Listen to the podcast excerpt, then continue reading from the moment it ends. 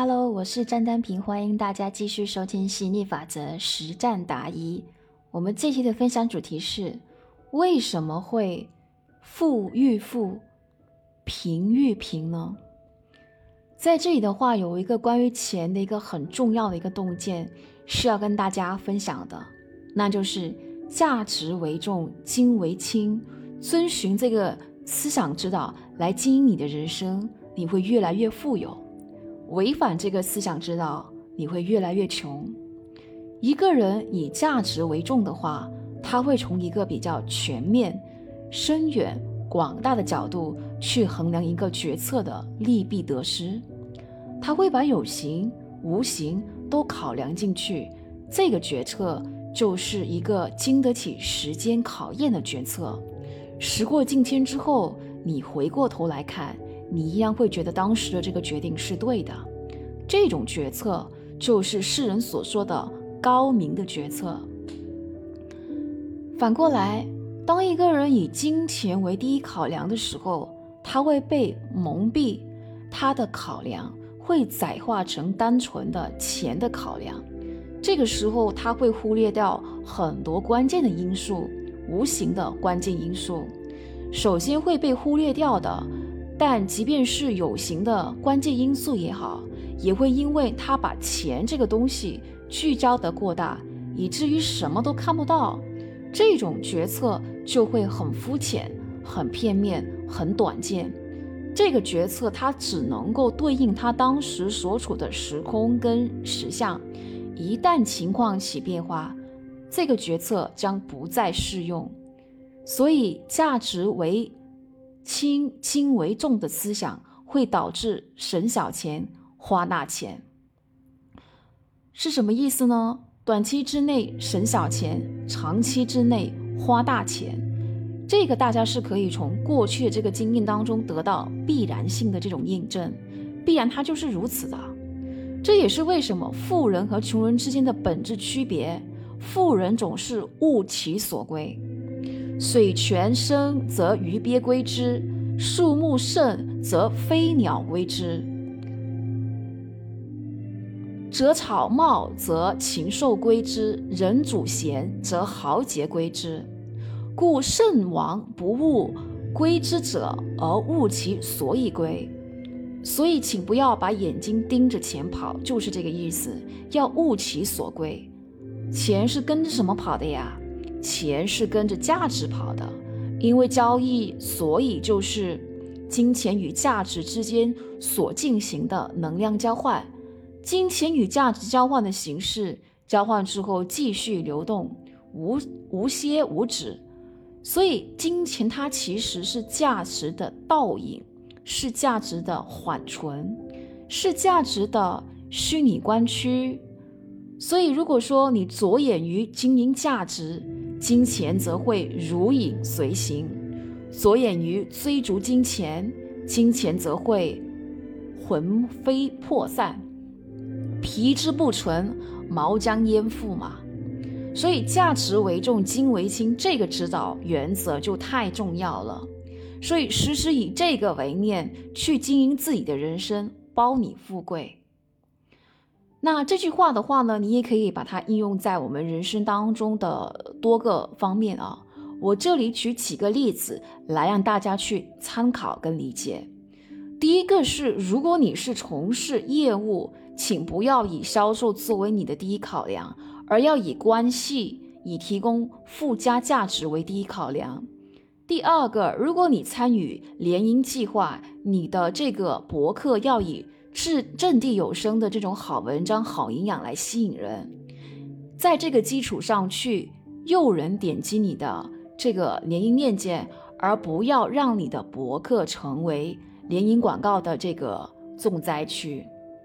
第三个，如果你到论坛打广告的话，请确保你提供网友们的一些有价值的信息，是具有启发性和教育意义的好文章，才好留下你的联姻链接。否则，不但会被删帖，而且你账号将会声名狼藉。第四个，如果你现在是买家，你要买一样产品或者服务，要把注意力焦点放在你会从中得到什么价值，而不是你要付出多大的这个代价。因为你真正要的是价值，而不是代价。代价只是你要取得价值所必然做的能量交换。盯紧你会取得的价值，然后你就会想到如何把取得的这个价值好好的去发挥，让你付出的金钱可以得到有效的这个回收。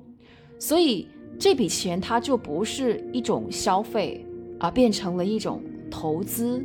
会创造价值回流的开销，它就是投资；不会创造价值回流的开销，它就是消费。很一针见血吧？所以很多人他搞了一辈子都搞不懂这种本质的区别，该花的不花，不该花的反倒花了。半个月前我去维修我的这个摩托，有个五十岁左右的中年人来到店面，问说这个刹车器多少钱？因为他的刹车器咬不紧了。他问了价钱之后，离开之前抛下一句话：“那么贵，以后再换吧。”其实摩托的这个刹车器能有多贵呢？你说，在那一刹那，我知道我注定会越来越有钱，他会注定越来越贫穷，因为只要发生那么一次，只要一次就够了。下雨天的时候，他的这个摩托刹不住，发生一场交通意外，不严重的话，摩托修理会花一笔钱；严重的话，人要进医院修理，那就要花大钱了。然后你就会看到，一个人穷真的是自己吸引来的。我很有资格说这句话，是因为我扎扎实实的穷了七年。我当时的心态跟现在是很不一样的。我当时是价值为轻，轻为重，所以才会穷那么久。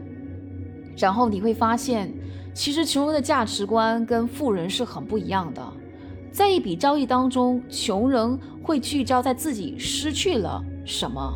也就是钱，而富人呢会聚焦在自己得到了什么，就是这个价值。所以当来到交易的时候，富人会以价值的取得为第一考量，而穷人会以金钱的失去为第一考量。于是吸引定律就会成全你。一个人其实就是这样子开始穷起来的，聚焦在得到的人，结果就得到更多；聚焦失去的人。结果失去更多，穷是匮乏一时的结果，而富是丰盛一时的结果。所以，一个人他不是因为没钱所以穷，而是因为老是聚焦在匮乏面，导致吸引不到钱，所以穷。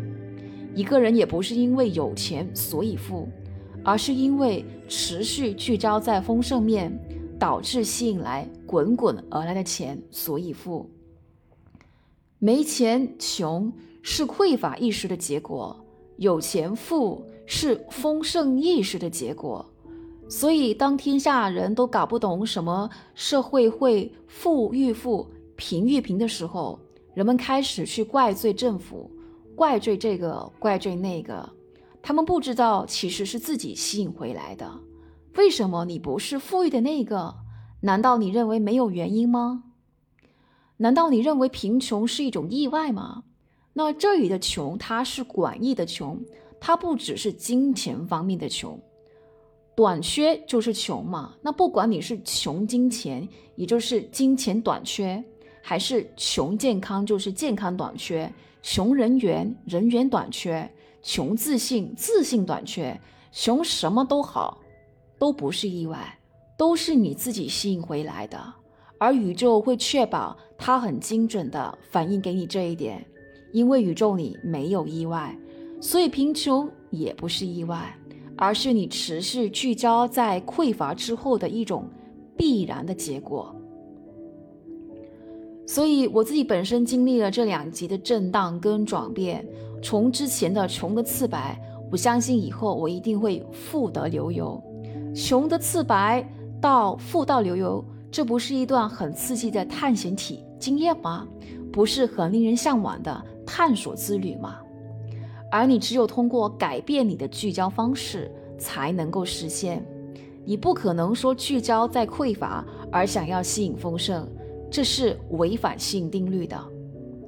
而你要成为宇宙里面前无古人后无来者唯一的一个能够违反吸引力法则的人吗？那你一定是失心疯了。所以我刚才说过，富人必然是价值为重，金为轻。那反过来说，如果你是价值为轻、金为重的人，那会怎么样呢？你对于有利于你的交易，你也会迟迟犹豫不决。其实你已经看得很明白，交易比不交易来得好，但是你就是过不了自己的那一关。所以价值为轻，金为重，你就暂时交暂停这个交易。那这个暂停可以是无期的、无期限的，直到。这种对钱的这种忧虑哦，舒缓掉为止。为什么？因为价值为轻、金为重的人，他必然会聚焦在匮乏，聚焦在匮乏的结果，那必然就是要么自己付不起，要么就是对方买不过。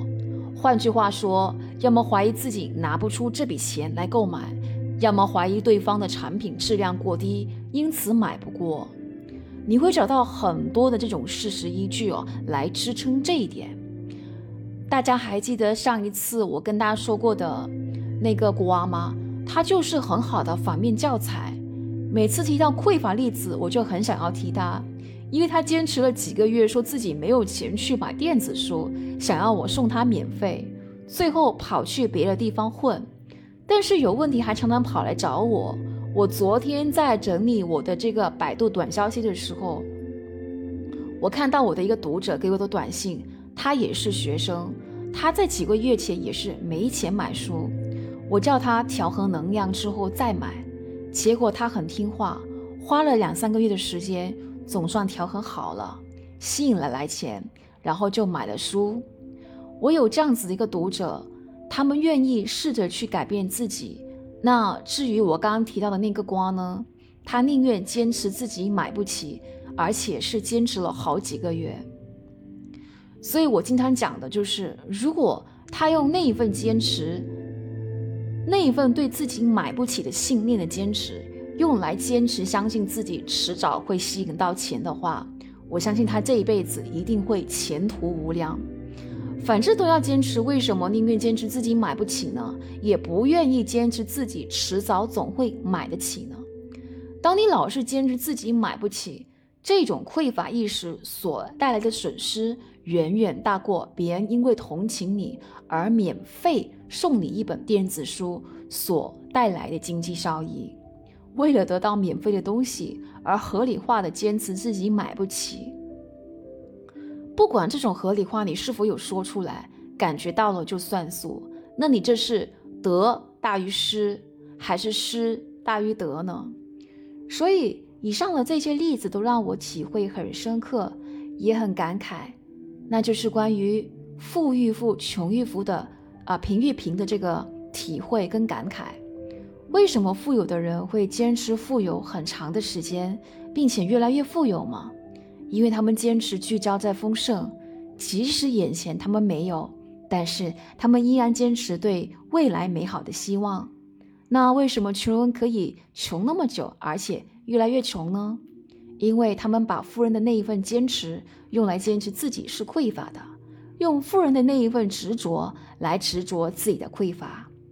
宇宙没有办法了，就只好成全他。所以人要看到一条出路。看不到出路的时候，他就会很恐慌。付不起，是因为你看到自己的匮乏；买不过，是因为你怀疑别人也跟你一样匮乏。但是，不管你是聚焦在自己身上的匮乏，还是别人身上的匮乏，鉴于吸引定律是还归己身的定律，你最后惊艳到匮乏的还是你自己，因为一切的匮乏最后。都会回归到你的身上。匮乏的人总是倾向于把自身的匮乏投射到别人身上去，觉得别人跟他一样的匮乏。当他觉得自己买不起的时候，他会以为所有人也会买不起；当他觉得买不过的时候，他会以为所有人都觉得买不过。结果吸引定律会成全他，让这些与他同频共振、跟他同感的人。聚集在一起，围绕在他身边，让他觉得我的看法果然是对的，不然我身边怎么会有一大票的人支持我的看法呢？吸引定律让每个人都是对的，问题最后只剩下你是要让自己对的越来越丰盛，还是对的越来越匮乏罢了。只有坚持自己买得起，同时坚信对方买得过，你才有可能对的越来越丰盛呀。反之，当你坚持自己买不起，又坚持对方买不过，其实你是对的，也只会对的越来越匮乏罢了。亲爱的伙伴们，对于这期的分享，你是不是有强烈的这个共鸣呢？如果有的话，那欢迎你在底下留言给我，我们一起。这个分享啊，那我们这期的这个分享的话呢，就先到这里了。然后祝福大家能够日子越过越富啊，越来越丰盛。我们下期再见了，感谢你的收听，拜拜。